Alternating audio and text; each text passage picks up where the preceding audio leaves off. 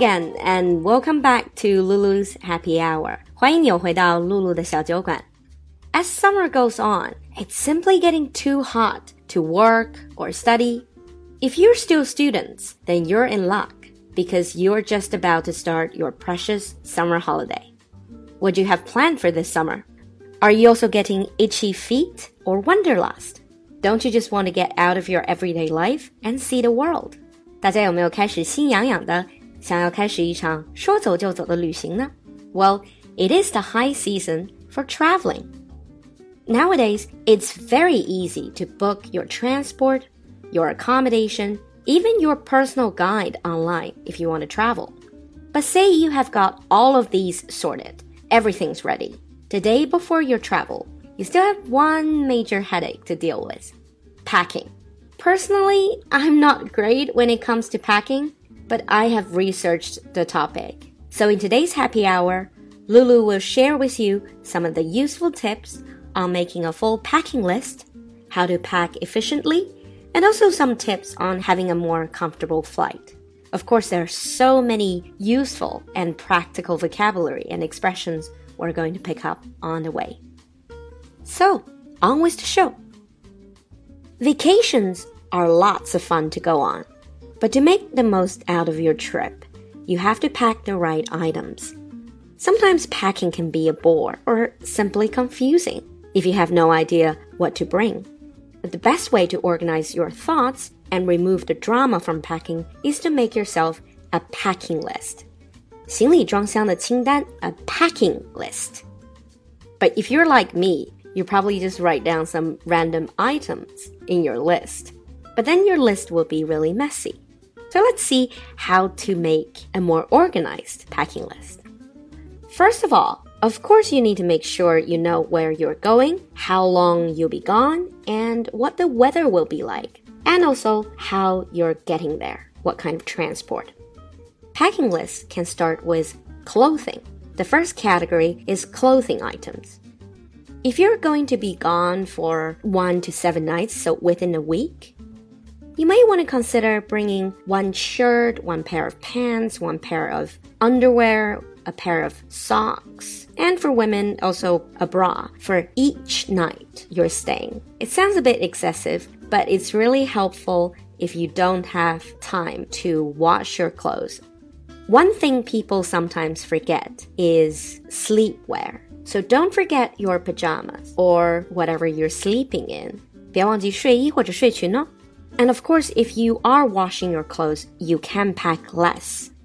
If your trip is longer than a week, maybe consider packing one outfit, 一套衣服, for every three or four days. Now, this is assuming you're going to be washing your clothes. Depending on the weather, or specific activities you're going to take part in. Remember to take swimming suits, cover ups, extra pairs of shoes, scarves, coats, gloves, and other items to keep you comfortable, depending on if you're climbing the mountains or going for a beach holiday.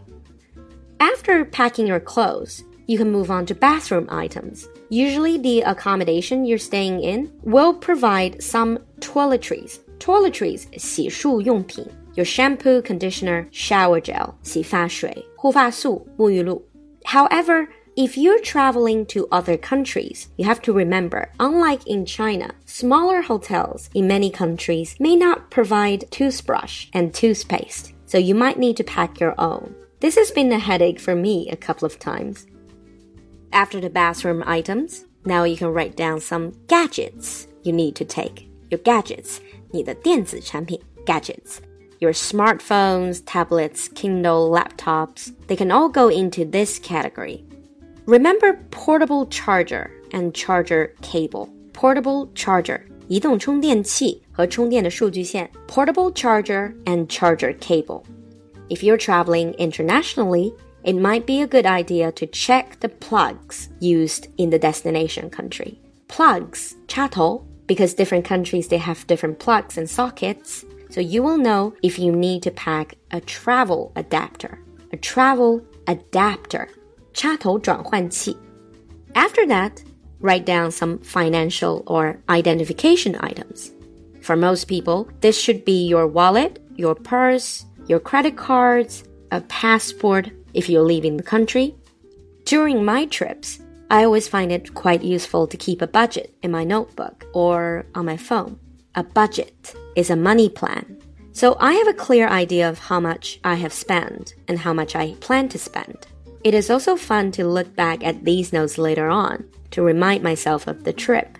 One little tip might be to do your budget in the local currency. Do your budget in the local currency. 用当地的货币来做你的预算 instead of RMB because it gives you less stress and spares you the trouble of converting between two currencies.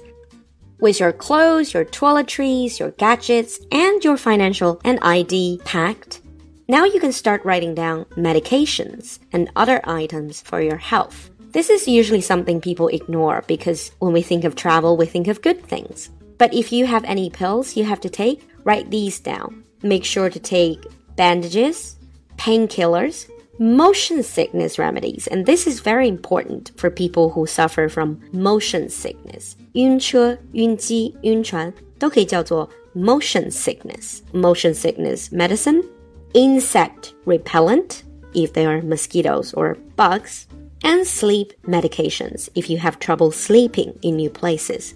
And of course, sunblock if you're going somewhere with strong UV. Sunblock. 防晒霜, we just talked about this in the previous episode. Wet wipes can always come in handy during any traveling. Wet wipes, 湿纸巾, they're much more useful than simple tissue paper. One tip here though be careful with your medical kit because some medicine you want to take might be illegal in certain countries. So you might want to check that out. So now you've got your perfect packing list. It's time to do some real packing. We all want to travel light, but how to pack efficiently? First of all, when it comes to clothes, pack clothes that go well together. Choose neutral shades, 中性颜色, brown, black, cream, white, or gray that will allow you to mix them with any other items. For men, basic button up shirts in neutral colors are a versatile item. A versatile item. Versatile 百搭款. For women, pack a simple black dress that you can dress up for formal occasion or dress down for casual occasion. Tip number two, travel size toiletries are the way to go and you can always buy travel size shampoo, conditioner, and the lot. If you can't find a travel size option for something, buy a small refillable travel bottle and fill it with the product you want to take with you. And I'm sure a lot of girls are already doing this for your skincare products. When you actually do pack, roll your clothes instead of folding them. You have to iron them anyway. Rolling your clothes will save you more space you can even use rubber bands or hair ties to keep rolled clothes tight in your bag. 衣物卷起来比较省空间，必要的时候还可以用皮筋把它扎起来。This is extremely useful if you're trying to fit a lot into a smaller bag. Tip number four. Use the inside of your shoes as storage space. I learned that from one of my friends who's very good at packing. So you stuff your socks or even your underwear in your shoes and also perhaps small, fragile things or souvenirs you want to take with you, because the shoes will offer extra padding and safety. And the last one, you can use packing cubes. These are smaller bags that you use to organize your suitcase. 旅行箱里的收纳袋 packing cubes. They'll make sure everything fits together. Now we're all set to go. But hang on, one last preparation. If you're traveling far, you're most likely taking a flight. You're going to be flying. Let's face it, nobody likes long haul flight, and not all of us can afford the comfort of business or even first class. But how to maximize your comfort? 坐飞机，特别是长途飞机，有哪些可以准备的东西呢？Here are a few of my tips. You can prepare a pillow, one of those blow up pillows that won't really take up a lot of space, but it'll provide more comfort. You will need noise cancelling headphone or earplugs. 降噪耳机 noise cancelling headphone or earplugs. 耳塞 I also take an eye mask 眼罩 because sometimes you want to sleep, but it's too bright. And wet wipes again. And don't forget, inside the plane it gets really dry. So if you're wearing contact lenses, eye drops are very useful.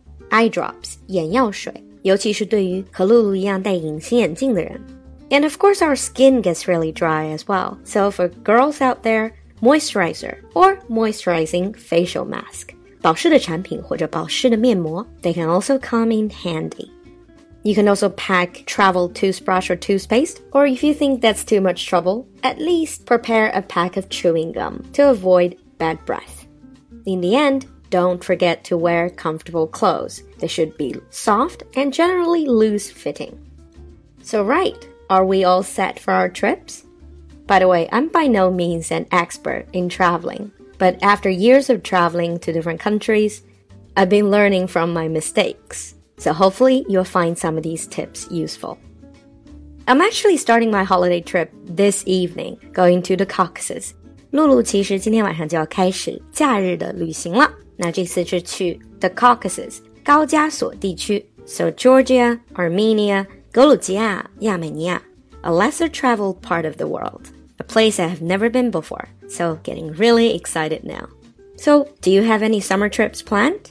Let us know your plan in the comment section or simply share with us some of your own tips. Remember, it's a learning community and we're all learning from each other.